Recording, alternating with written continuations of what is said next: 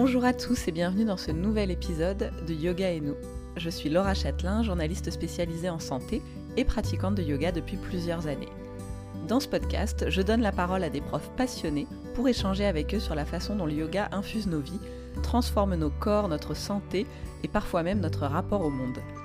Pour ce premier épisode de l'année 2022, j'avais envie de légèreté et d'évasion et j'ai trouvé la personne idéale pour nous parler de yoga et nous faire voyager.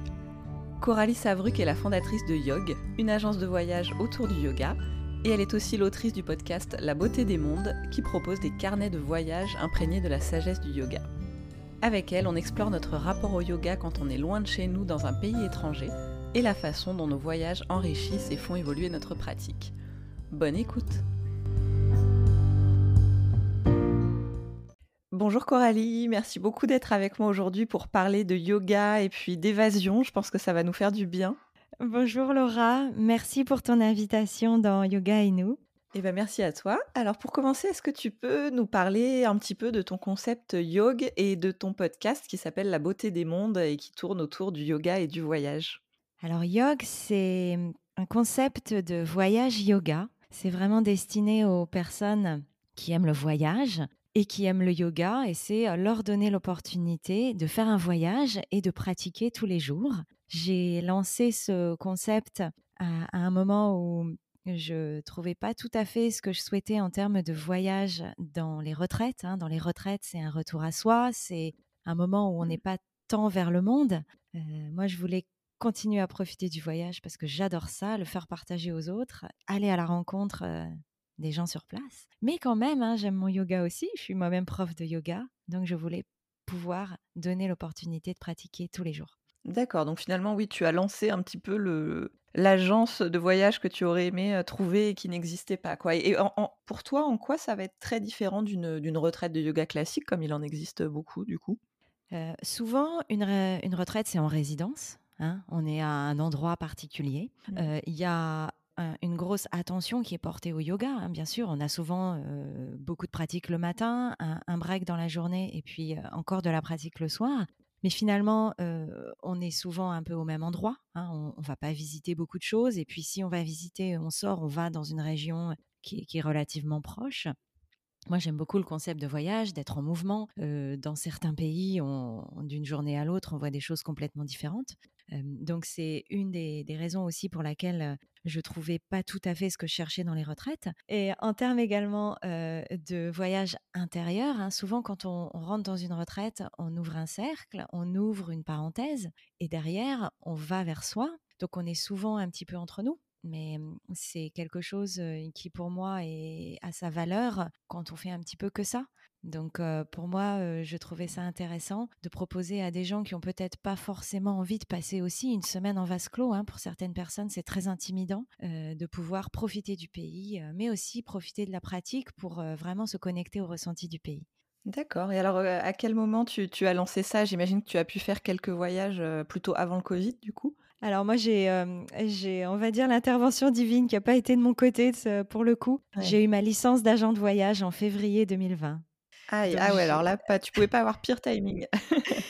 voilà, alors pire timing ou meilleur timing, il hein, faut toujours voir le, mmh le, côté sombre et le côté lumineux. Je, je, fais partie de ces personnes qui, qui croient qu'il y a un bon moment pour tout. Donc j'étais peut-être un petit peu trop tôt dans la bataille. Et c'est d'ailleurs pour ça qu'est arrivé le podcast La beauté des mondes. Évidemment, hein, quand mmh. je ne sais pas si, tu sais, mais lancer, avoir une licence d'agent de voyage, ça prend beaucoup de temps. C'est une activité réglementée. Et quand le Covid est arrivé, j'ai préféré tout arrêter, bien sûr, mettre en pause et du coup essayer de faire voyager les gens autrement. D'accord. D'où l'idée, l'idée du podcast. Tu t'es dit: «Bon, je peux pas les emmener comme j'avais prévu pour l'instant, donc je vais les faire voyager, par l'audio». Exactement, je, me suis dit, bon, ben, euh, bon, une fois évidemment, hein, la première sensation passée, tu t'en doutes de mais pourquoi moi, pourquoi ça m'arrive, etc. Je, je, me suis dit, bon, bah écoute, euh, tant qu'à faire, s'ils peuvent pas voyager à l'extérieur, autant les faire voyager à l'intérieur. Et j'ai commencé à, rédiger des carnets de voyage, euh, mais avec l'inspiration du yoga, ce que je, ce que j'en ai tiré personnellement. J'ai essayé de décider de partager ça avec les autres. Et ça a donné La beauté des mondes, qui est un podcast c'est une, comme une visualisation, hein, ça dure 10-15 minutes avec un design sonore propre au pays, comme ça on est vraiment en immersion. Et puis on va aller à la rencontre d'une culture, à la rencontre d'un instant quelque part. Et puis à la fin, il y a une petite leçon de ce que les personnes m'ont appris sur place ou ce que le lieu lui-même m'a enseigné. Oui, ben on, va, on va reparler justement de, tout ça, de tout ce que t'ont inspiré ces voyages autour du yoga. Et alors c'est vrai que bon, du coup, depuis quasiment deux ans maintenant, voilà, on a été plutôt privé de voyage pour celles et ceux, en tout cas d'entre nous, qui avaient la chance de pouvoir partir loin avant. Comment tu l'as vécu, toi, du coup, à titre personnel? Et est-ce que tu as trouvé d'autres moyens de t'évader pendant cette période? Et est-ce que le, le yoga, peut-être, t'a aidé pour ça, d'ailleurs? Alors moi, j'ai fait partie des chanceuses, c'est-à-dire que j'ai voyagé vraiment jusqu'au dernier quart d'heure. Mmh. J'étais au Costa Rica en février 2020, donc j'ai j'ai vraiment été jusqu'au bout. j'ai réussi à voyager un petit peu cette année aussi. Je suis partie au Portugal. Alors, c'est un petit peu moins exotique que ce, que, dont j'ai l'habitude de faire. Pour moi, le, fait d'avoir des restrictions, ça donne l'opportunité aussi de, de se poser la question de comment on voyage de réinventer son rapport à mmh. l'expérience, hein, finalement, de se demander où on place le voyage, parce qu'il y a le côté carte postale qui est très sympa, les photos, voir autre chose, mais il y a aussi le côté du ressenti. Il y a peut-être aussi une question de pourquoi on est émerveillé par quelque chose à 10 000 km de chez soi et pas, à 50, par exemple. Donc pour moi, ça a été une prise de conscience à ce niveau-là, se dire, tiens, c'est peut-être le moment de vraiment poser une intention sur ces voyages. Personnellement, moi, je fais partie de la génération EasyJet. Hein, j'ai grandi avec les low cost où on pouvait aller partout pour pas cher, ce qui amène évidemment la, la réflexion aussi par rapport au, réchauffement climatique. Hein. Voyager en avion, ça, ça pollue. Mmh. Donc, pour moi, en tout cas, ça a été l'occasion de ramener le voyage à ce qu'il est, hein, un événement qui n'est pas banal, quelque chose qui est exceptionnel, et puis un peu sortir de la consommation dont, on est tous dépendants et aller plus vers l'appréciation, hein, voir l'expérience, comprendre pourquoi on part, Qu'est-ce qu'on va faire mmh. Qu'est-ce qu'on va rencontrer Qui Et en termes d'évasion, je dirais, pour répondre à ta question, toute la période du confinement, bah, j'ai fait un petit peu comme tout le monde. J'ai lu beaucoup. Mmh. J'ai écouté des podcasts. j'ai la chance de vivre dans, dans, une super belle région dans le sud de la France. J'ai un jardin, donc j'ai passé du temps dehors. Et puis évidemment, j'ai fait plein de yoga. Ça m'a d'ailleurs beaucoup aidé, pas tant en termes de gestion du stress. Hein. Moi, j'ai pas été très stressée par la pandémie, mais surtout en termes de peut-être d'intégrer hein, tout ce qui se passait autour de moi. D'accord. Et oui, c'est intéressant ce que tu me disais sur ce, rapport au voyage sur lequel tu as réfléchi à l'occasion de cette, euh, cette crise et cette pause un peu forcée. Est-ce que, ouais, justement, tu penses que euh, pour beaucoup de gens, il va y avoir cette, idée de peut-être voyager un peu plus slow, un peu plus, un peu différemment en tout cas? Et comment, euh, d'après toi, ça peut se faire aussi grâce au yoga? Quel, quel principe peut-être du tiré du yoga, inspiré de ça, on peut appliquer quand on voyage pour, pour vraiment être dans l'instant présent, pour en profiter autrement, voilà, pour vivre cette expérience du voyage différemment? Alors je pense que là on est euh, on est vraiment dans les yamas. En tout cas c'est à ça que ça me fait penser euh, instinctivement. Hein. Ce qui me vient en tête c'est abandonner le contrôle. je pense que jusqu'à présent, comme le, voyage était assez accessible et banal, presque, on avait euh, beaucoup de personnes hein, qui cherchaient à, faire un pays. Alors, il y avait la liste des incontournables et puis ils se, ils se remplissaient complètement un, un programme presque militaire à la minute. Mais je pense qu'il y a beaucoup plus dans le voyage. C'est un petit peu, comme dit Debussy, la musique, c'est le silence entre les notes. Ben là, c'est pareil. C'est apprendre à, perdre son temps, hein, presque, à sortir du, besoin de, faire plus. Et puis peut-être de se dire, tiens, je vais visiter qu'un seul temple aujourd'hui, mais je vais prendre le temps, je vais traîner autour, je vais essayer de reconnecter à mon ressenti, de voir vraiment quel, euh, quel est l'effet. Hein. Ça, ça c'est l'effet sur soi, on ne l'a pas en, en, se disant, bon, allez, j'ai une heure pour faire le tour du truc et, faire mes photos. Euh, ça va peut-être euh, être aussi pratiquer le contentement, surtout si ça se passe pas mmh. tout à fait comme on veut. Il y a une bonne raison hein, quand les choses ralentissent, donc vraiment s'inscrire dans l'ici et maintenant, parce que finalement, quand on prend le temps, c'est là aussi où on fait les rencontres impromptues. Je pense qu'on a tous ces histoires de voyage où où les plus beaux souvenirs, c'est finalement le, moment où un inconnu vous, vous offre un thé, vous invite devant chez lui, et puis bah, vous avez forcément jamais le temps, mais bon, vous voulez pas offenser, donc vous prenez le temps, et puis c'est ça le, beau souvenir que vous gardez, hein, cet instant avec quelqu'un, à essayer de, baragouiner quelques mots en, en anglais, et de vivre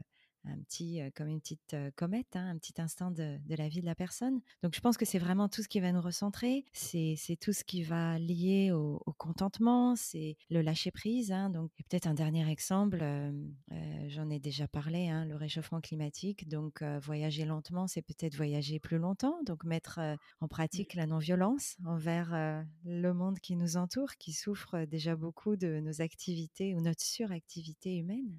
Et oui, toi, j'imagine que mmh, quand, tu partais loin, tu, faisais toujours peut-être une petite place pour le, yoga dans ton voyage, voire c'était peut-être un objectif au, départ. Comment est-ce que justement on, peut intégrer le, yoga dans nos voyages sans pour autant forcément faire voilà une retraite en vase clos où on fait que ça, ce qui peut effectivement, comme tu le disais au début, être un peu dommage quand on va dans un pays lointain. Toi, comment tu arrivais à trouver cet équilibre et ces moments de yoga au cours d'un voyage? Alors, je pense qu'il y a une chose peut-être toute simple à, dire, c'est que le yoga, avant tout, c'est un chemin de vie. Donc, il est là tout le temps, à chaque instant. Mmh. Il n'est pas là que sur un tapis dans le studio qu'on a réussi à trouver. Donc, personnellement, j'ai toujours fait une petite place au yoga parce que bah, je peux prendre cinq minutes à contempler quelque chose, par exemple. Je peux me poser quelque part et me dire, tiens, à cet endroit, ça doit être sympa pour méditer et faire une méditation là. Le yoga, c'est vaste. Il y a beaucoup plus hein, que d'avoir un tapis, ce qui, je le reconnais, n'est pas toujours facile en voyage quand on est limité en, en kilos de bagages. Un tapis de yoga, c'est lourd, mais il y a tout à fait la possibilité de de trouver un endroit enherbé et de pratiquer à même le sol si on a envie de faire des asanas, de, de faire quelques salutations au soleil par exemple, voir où ça nous emmène quand on fait ça en dehors d'un contexte de studio. Et puis, bah, il y a bien sûr aussi la possibilité de trouver un studio ou un professeur local.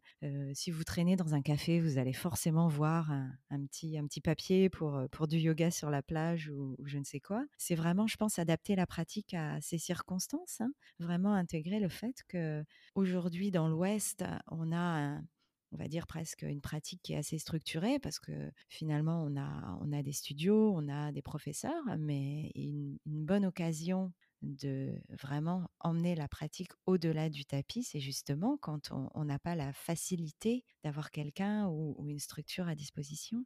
Oui, c'est vrai que d'ailleurs, ça, pousse peut-être à avoir une pratique plus instinctive, puisqu'effectivement, on est quelque part, on n'a pas, pas son tapis, on n'a pas forcément un cours prévu à telle heure, et on va peut-être ouais, se laisser aspirer justement par un lieu qui, un lieu qui nous inspire, qui nous donne envie de, méditer là, comme tu disais, de s'asseoir ou de faire quelques postures. Ça donne finalement une, plus grande liberté d'être, de pas être chez soi et de pas être dans son cadre habituel de pratique. Euh. Tout à fait. C'est généralement d'ailleurs, en tout cas personnellement, c'est là où j'ai eu les plus belles pratiques. j'ai un souvenir justement au Costa Rica, on, faisait étape entre deux endroits et on sélectionne une petite pension là où, où ils proposaient du yoga. Bon, chouette, tiens. moi, je me disais pour une fois que c'est c'est pas moi qui vais guider la pratique. Et en fait, c'était super. C'était dans un petit truc pas loin de la route. Enfin, vraiment le truc qui payait pas de mine du tout. Et ça a été une, une pratique super. Donc, c'est, comme on a dit, c'est aussi se, se donner l'occasion de découvrir quelque chose de différent, peut-être une autre approche, peut-être un autre type de yoga pratiquer le, lâcher prise, hein, aller avec le flot, voir, euh, voir où la vie nous emmène, parce que c'est souvent là où il y a les plus belles découvertes. Et, parce que bon, alors c'est vrai que par exemple, moi, ce que, j'aime beaucoup en voyage, notamment, c'est de pratiquer en extérieur, que ce soit sur une plage ou peu importe, mais ça, c'est vrai qu'on peut le faire aussi en France. Mais mmh, qu'est-ce qu'il y a quand, on est dans un pays un peu plus lointain, un peu plus dépaysant par rapport à l'Europe, par exemple. Est-ce que tu trouves qu'il y a aussi des, énergies, des ambiances différentes qui vont influencer ta pratique, faire que la, pratique va être différente? Complètement. Alors, je pense que chaque lieu appelle chaque personne différemment. Vous avez, on a tous hein, ces exemples de personnes qui ont adoré tel pays et puis les autres pas tellement, etc. Donc, je pense qu'on a vraiment tous un endroit qui va nous marquer. Et ça peut être lors d'une pratique méditative, ça peut être lors d'une pratique d'asana. Hein. À nouveau, le, yoga, c'est vaste. Personnellement, je pense qu'on a des lieux qui sont de toute façon suffisamment connus et mythiques pour appeler à, un ressenti particulier. Hein. Je pense évidemment à, à Bali, je pense au Népal. C'est des lieux qui sont tellement empreints spirituellement. Après, il y a d'autres endroits, je pense au Costa Rica, il y a une énergie très importante de la Terre, il y a beaucoup de volcans. De toute façon, dès qu'il y a des volcans, on est sûr d'avoir des expériences assez intéressantes, quelle que soit la, pratique qu'on fasse. Mmh. Et je pense qu'on ne peut pas oublier qu'on fait partie d'un tout et que quand par notre pratique de yoga, on cherche à l'intérieur à se reconnecter, hein, c'est quand même ce que ça veut dire à la base, se reconnecter à, ce qui nous unit tous, on est forcément touché à un moment ou à un autre dans des pays lointains à, un certain niveau. Et je pense que c'est presque ce sont des moments importants hein, sur notre chemin. De, de, pouvoir un petit peu débloquer le niveau suivant parce que tout à coup, lors d'une pratique, on a eu un ressenti particulier, on a eu une petite réalisation sur soi. C'est aussi ce qui fait la beauté du voyage, euh, qu'on pratique le yoga ou qu'on voyage euh, juste euh, pour le plaisir. Et est-ce que justement, il y a toi peut-être un, endroit où tu dirais c'est le plus bel endroit, ou en tout cas l'endroit le plus inoubliable où tu es pratiqué le yoga parce que tu as ressenti quelque chose de très particulier? Alors j'en ai, euh, j'en ai plus qu'un. Je dirais, euh, je dirais en, termes de pratique d'asana, j'ai beaucoup aimé euh, Bali pratiquer à la Yoga Barn. C'est quand même, c'est quand même mythique, c'est quand même un rêve. vous avez tout le décor de la jungle autour. J'en parle dans le dans mon dans l'épisode de Bali sur le podcast d'ailleurs. C'est vraiment super. Et il y a toute l'énergie du lieu, de tous les yogis qui sont passés avant nous. C'est vraiment mmh. sympa. Le Costa Rica parce que vous êtes forcément dehors et c'est un peu le paradis sur terre. Hein. C'est quand même très très beau. Donc quand dans une pratique asana où on a les yeux ouverts, on a les sons, on a les animaux, on a les fleurs, c'est vraiment chouette. Après, euh, en termes de méditation, j'ai un, souvenir très particulier au Bhoutan de, de m'être mmh. assise en fin de journée euh, sur euh, face au soleil. J'étais au Bhoutan en hiver, hein, donc, donc il, faisait, il faisait bon la journée, mais bon, on est quand même content d'avoir les rayons du soleil. Et donc je suis là au soleil couchant. Il y a deux moines un peu plus bas qui chantent donc j'ai leur son de, mantra. Il y a le torrent à côté et le vent dans, les sapins. C'est quasiment que des sapins en boutant. Et de me dire, waouh, je suis bien posée. vraiment, cet instant où, on, vous, on vous dit hein, de passer en dessous du brouillard des pensées, c'est l'analogie de la surface du lac. Et d'être mmh. vraiment dans l'instant, ici, maintenant. C'est un souvenir super chouette pour moi. Ouais, tu étais voilà, vraiment en adéquation avec le lieu et, et vraiment là, quoi. Ouais. Et quand tu prends des, cours, peut-être de temps en temps, euh, voilà, dans d'autres pays, est-ce que tu trouves que qu'il y a toujours quelque chose de différent ou est-ce que finalement, je sais qu'en Asie, des fois, tu te retrouves à pratiquer euh, entre occidentaux avec une prof euh, occidentale? Enfin, on pourrait se dire c'est pas très différent d'un cours à Paris ou en France ailleurs. Est-ce que toi, tu trouves qu'il y a toujours quand même quelque chose de différent quand on est loin de chez soi, même dans un cours collectif Alors, je pense que chaque pratique est différente où qu'on soit. Après, moi, c'est un petit peu l'effet inverse. Moi, j'ai tout le temps vécu à l'étranger, donc j'ai jamais pratiqué chez moi. J'ai toujours pratiqué dans le pays où je vivais. Donc j'ai vécu dans plusieurs pays. Donc forcément, bah, j'ai l'habitude de naviguer d'un cours à l'autre. Ce qui est intéressant, en tout cas de ma perspective, c'est qu'il y a un instant qui est toujours le même. C'est celui où on est assis sur son tapis, deux, trois minutes avant le début du cours, on attend le prof et, on se dit Ah, j'ai une heure pour moi, chouette, une heure, une heure et demie. On se demande si on va attraper un bloc, hein, ce genre de choses. Je pense que c'est des sensations qui sont partout les mêmes. Après, je dirais que de pratiquer dans différents pays, évidemment, ça nous ouvre à différentes approches. Hein. Le, professeur est différent, le véhicule est différent, même si au final, la pratique du yoga, quel que soit le type de yoga qu'on pratique, ça reste quand même plus ou moins la même chose. On a juste, euh, j'aime bien dire, tous les chemins mènent à Rome. Hein. On a juste un chemin qui va être différent, mais on essaye d'atteindre euh, le même objectif, si on a des objectifs en yoga, bien sûr.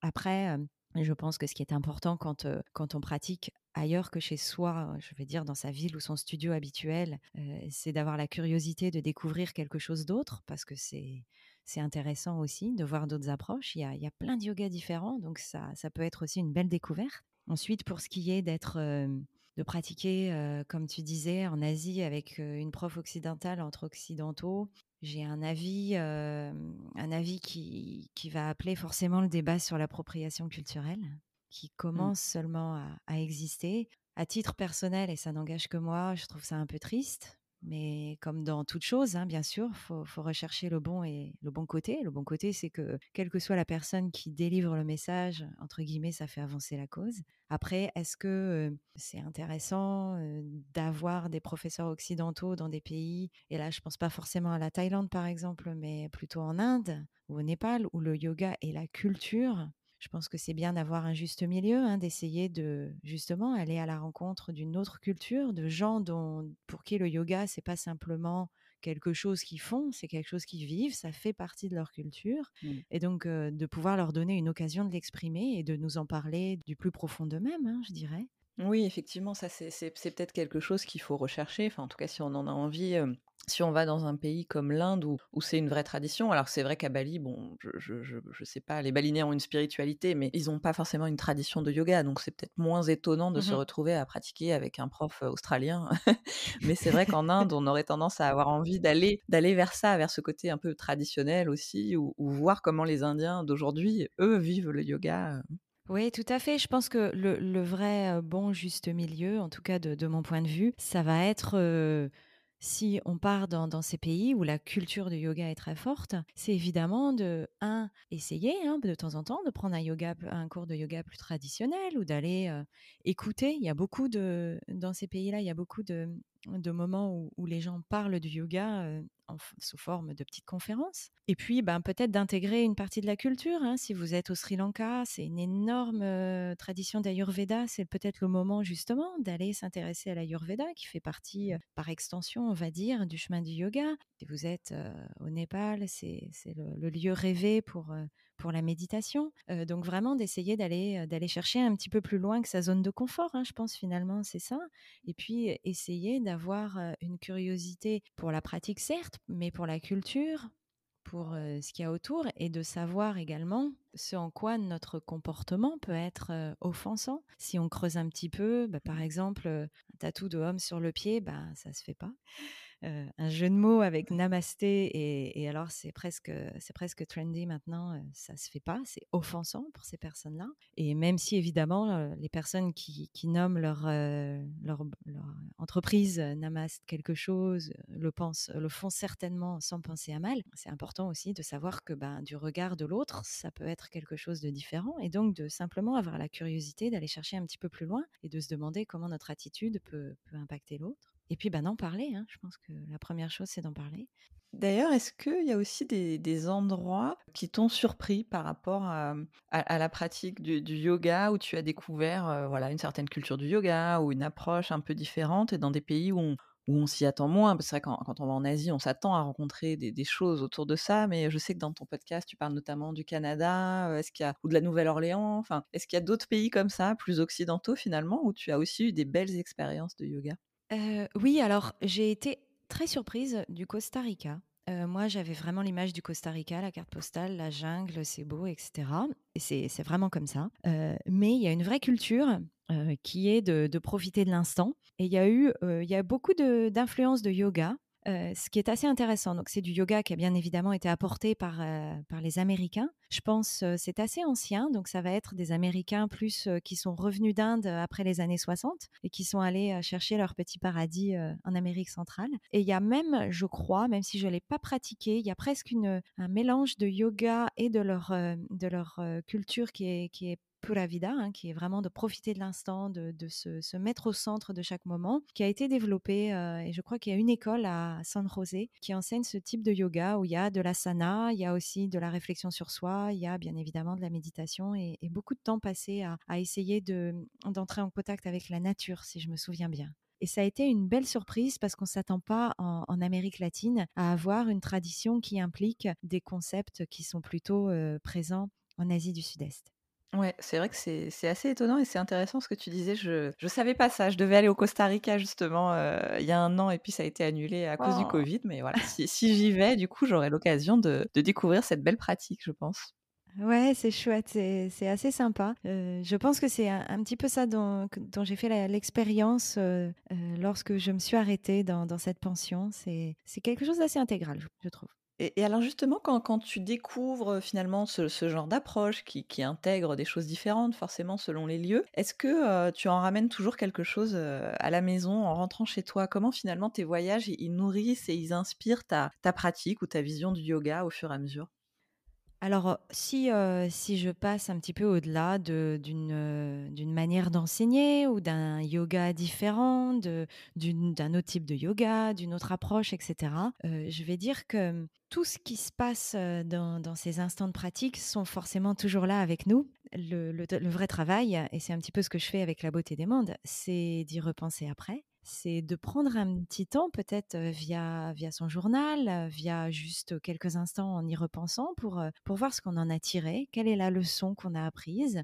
Et la leçon, ça peut être intérieure, ça peut être une manière de faire, hein. Je pense à une pratique d'asana, par exemple, et et d'avoir la discipline. À nouveau, on va retrouver, les les yamas et les niyamas, tapas, le faire, hein, faire nourrir son feu et le feu intérieur, c'est pas que l'énergie, c'est aussi, tout ce dont ça ce dont on se nourrit au cours des pratiques. Donc j'ai ramené évidemment des instants de gratitude de Bali.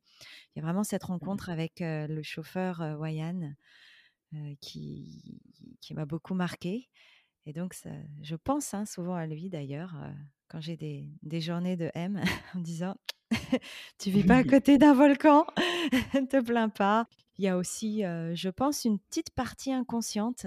On on n'en parle pas souvent au yoga, mais mais l'empreinte, je dirais, que que ces instants laissent en nous et puis qui peuvent ressortir un peu plus tard lors d'une pratique ou d'un ou d'un shavasana où on se dit: «Ah tiens, il y avait cet instant» ou «Ah, il y avait cette personne que j'ai rencontrée» et c'est vraiment ce ce travail de pouvoir s'ancrer à nouveau, de se recentrer, de de repenser à ces moments et d'essayer d'aller plus loin que le souvenir, de vraiment plonger en dessous, d'aller dans le ressenti et peut-être dans dans dans la la petite leçon divine, la petite étincelle qu'on en a qu'on en a tirée. Ouais et tu tu parlais de journal et de gratitude. Est-ce que toi, ça, c'est quelque chose que tu as pris l'habitude de faire en voyage? J'imagine que c'est ça d'ailleurs qui t'a servi aussi de peut-être de matière pour ton podcast, te replonger dans certains souvenirs, heu, sensations, heu. C'est quelque chose que tu nous conseillerais de faire aussi pour, heu, pour s'imprégner encore davantage en voyage, de prendre des notes si c'est quelque chose qui nous parle? Alors, pour être tout à fait honnête, je ne prends pas de notes. Je garde tout à l'intérieur. Ouais. et c'est d'ailleurs intéressant d'en parler parce que, heu, quand, heu, je prépare le podcast, je n'écris pas, hein, mes podcasts. Quand on écoute le podcast, heu, c'est pas du tout quelque chose que je Mmh. lis, je serais incapable de le faire. C'est une petite méditation. J'ai fait beaucoup de travail en amont, de alors il y a d'écriture, il y a des couleurs, des sons, des des moments, des prénoms, c'est un peu dans toutes les langues, c'est un fourbi, que je suis la seule à comprendre. Mais bien sûr, ouais, si et puis le jour où je suis prête, j'allume le micro et c'est parti. Heu, il y a souvent qu'une Ouais et tu prise de ça comme ça, beh, c'est assez impressionnant. Ouais, ouais, y a je peux pas, sinon, heu, sinon je perds, justement, je perds l'é l'émotionnel, heu, je perds ce qui fait les petites erreurs aussi, hein. Parfois dans le podcast, il y a des moments où je bute sur un mot et je les garde, forcément parce que ça fait partie de mon expérience émotionnelle et de ce que j'essaye de transmettre. Mais si, heu, si vous êtes, heu, plutôt le genre de personne à écrire, heu, effectivement, il y a y a quelque chose de chouette qui est d'écrire ses impressions. Il y a prendre des photos, pas forcément bombarder, hein, mais vraiment prendre le temps de saisir un instant, c'est vraiment chouette. Et puis y a je crois vraiment beaucoup, au pouvoir de l'instant quand on est, dans ces dans ces moments de voyage parce qu'on est forcément, l'esprit un petit peu déconnecté de son quotidien et de pouvoir, peut-être avant de quitter un lieu, hein, prendre, heu, 1-2 minutes Vraiment regarder, contempler et se et se dire: «Je vais enfermer ce ce petit moment à l'intérieur de moi» et c'est quasiment sûr qu'il va revenir. Mais évidemment, si vous avez la chance de de vouloir écrire des carnets de voyage et d'avoir la discipline pour le faire, c'est un super moment pour poser, des mots sur le ressenti qu'on a eu. Et en ce qui concerne, ton enseignement du yoga, bon évidemment il il évolue, hein, forcément au fil de toutes tes Mmh expériences, peu importe l'endroit. Mais est-ce que tu as identifié des choses, bah, que tu as, mmh, ramenées, trouvées dans tes voyages et qui ont directement, ouais, un petit peu transformé, fait évoluer, ton enseignement, tes cours que tu donnes, en France? Complètement. Heu, alors j'ai déjà un petit peu on a déjà un petit peu parlé de l'appropriation culturelle, hein, des choses toutes simples. Namasté, ça ne se dit pas à la fin de la classe. On ne ça on dit on on ne on ne s on ne dit pas bonjour aux personnes, heu, quand on les quitte. Donc heu, namasté, c'est Ouais, quelque ça ça chose, c'est quelque chose que oui, te tu tu tu es allé en Inde et on t'a expliqué ça et du coup tu tu tu tu as arrêté de faire ça à la fin de tes cours toi, c'est ça? Euh, alors, je me suis jamais rendue en Inde euh, parce que je veux vraiment préparer ce moment. Je sais que ça va être quelque chose de, Mmh. de très important pour moi, donc j'ai surtout pas voulu gâcher mon moment. Euh, j'ai appris ça au Népal, où bah, tout le monde vous dit namasté en- quand vous arrivez quelque part et, et en, en Mmh. parlant avec, avec des gens sur place. Ils se sont dit Ah, c'est rigolo, tu fais du yoga, mais tu sais qu'on ne dit pas à la fin. Donc, j'ai gardé ça, j'ai gardé la, la notion d'espace sacré. Euh, Il y a quelque chose qui m'a beaucoup euh, marqué lors d'un cours que j'ai pris, euh, je sais plus où, oh, peut-être au Sri Lanka, je sais plus. Et, la personne a dit je, je vous invite à recevoir les anciens, les enseignements sacrés anciens du yoga. Et c'est presque quelque chose que j'ai gardé dans chacun de mes cours. La notion d'ouvrir l'espace, c'est quelque chose qu'on m'a enseigné quand je suis devenue professeure.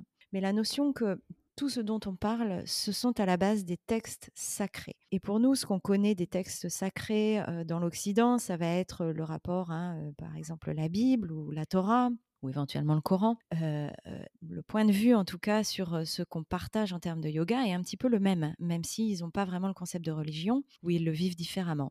Donc, je- j'essaye aussi d'insuffler ça. Le concept de un cours de yoga, c'est avant tout quelque chose qui a trait à la spiritualité. Bien sûr, on peut le vivre comme, euh, comme euh, faire du sport, tout simplement. hein. Comme je dis à certains élèves, si vous venez ici pour, euh, j'en sais rien, vous muscler et, faire de l'activité physique, bon, bah, tant mieux, vous aurez certainement les autres effets plus tard. Mais d'avoir ce, respect, en fait, hein, pour la tradition, c'est vraiment quelque chose que j'ai pris de mes voyages j'ai été inspirée aussi par, euh, euh, la gratitude qui est omniprésente euh, quand on pratique à Bali, même si, comme tu l'as dit très justement, les Balinais ont une vie spirituelle intense, mais ne pratiquent pas vraiment le yoga, mais d'avoir toujours de la reconnaissance pour la pratique parce que l'effet peut être immédiat, mais l'effet peut arriver des années après. Mmh. Et alors, où est-ce que on peut te t'écouter, pour ce podcast, La beauté des mondes? Donc il est évidemment sur sur toutes les plateformes. Est-ce que tu prévois de de nous faire de nouveaux épisodes? Parce que moi, je les ai tous écoutés, donc là, j'en j'en ai plus à écouter. Donc est-ce que tu as des des projets par rapport à ça? Et puis aussi, où est-ce qu'on peut te retrouver pour pratiquer le yoga avec toi? Est-ce que tu donnes des cours en ce moment? Alors pour le podcast, le podcast c'est La beauté des mondes. Il est disponible sur toutes les plateformes standards. Pour ce qui est euh, de- du compte Instagram de Yog, c'est yog.me, yoag.me. Pour le podcast, je suis en train de, je vais dire écrire, même si comme je l'ai dit, j'écris pas, mais de, de prendre Mmh. les notes de la saison 2. Euh, il faut savoir que comme le podcast est immersif, donc il y a un, un design sonore qui est très précis. Euh, et qui coûte très cher. C'est ce qui explique pourquoi il y a aussi peu d'épisodes. On travaille avec euh, un ingénieur de son qui a, qui a bossé sur euh, Voyage en terre inconnue. Donc, il est capable de nous emmener dans un pays sans qu'il y soit lui-même allé, ce qui est assez un exploit, un exploit assez intéressant à chaque fois, surtout pour moi quand je reçois le, le premier, le premier épisode. Donc, il y aura une saison 2 que j'espère lancer au printemps. Il y aura peut-être un, un crowdfunding adossé à ça pour, pour me permettre de la financer. Mmh Euh, pour pratiquer le yoga avec moi, alors comme je l'ai dit, moi j'habite euh, dans le sud de la France, à une heure de Toulouse, donc j'ai des cours locaux qui euh, sont presque quelque chose de underground, le bouche à oreille a, magnifiquement marché pour moi. Mais vous pouvez chercher Montagne Noire Yoga sur Facebook et vous verrez mes aventures avec mes yogis locaux. D'accord, et ben super. Bah, écoute, hâte pour cette saison 2 et puis je sais, bah, qu'il y a plein de gens du coup qui vont certainement découvrir la saison 1 du podcast et qui vont être, ravis parce que c'est vrai que c'est vraiment un moyen à la fois de de parler du yoga, d'approfondir des des choses autour du yoga, puis de s'évader, hein, notamment grâce au à l'ambiance sonore là, comme tu le disais, c'est assez chouette. Et, euh, et si les auditeurs écoutent La beauté des mondes, n'hésitez pas à m'envoyer des, des petits messages avec vos souvenirs de voyage parce que mm, beaucoup de personnes, euh, vous leur racontez vos vacances, ça les intéresse pas, mais moi j'adore ça. Vous pouvez vous lâcher, me laisser des messages Oui, mais sonores sur Instagram. j'adore les histoires de vacances. je comprends, moi je suis comme toi, j'aime bien aussi revivre quand j'étais dans un pays, en parler avec les gens derrière et revivre un peu tout ça, à travers ça. Merci beaucoup Coralie. Je te remercie euh, énormément de m'avoir accueilli et, de m'avoir permis de parler de voyage et de yoga, Laura. Et merci beaucoup à vous d'avoir écouté cet épisode. Comme d'habitude, si ça vous a plu, n'hésitez pas à le partager autour de vous, à venir en discuter sur mon compte Instagram at podcast ou à me mettre une note et un commentaire sur Spotify ou Apple Podcast pour m'aider à le faire connaître davantage. À très vite pour explorer une nouvelle thématique autour du yoga.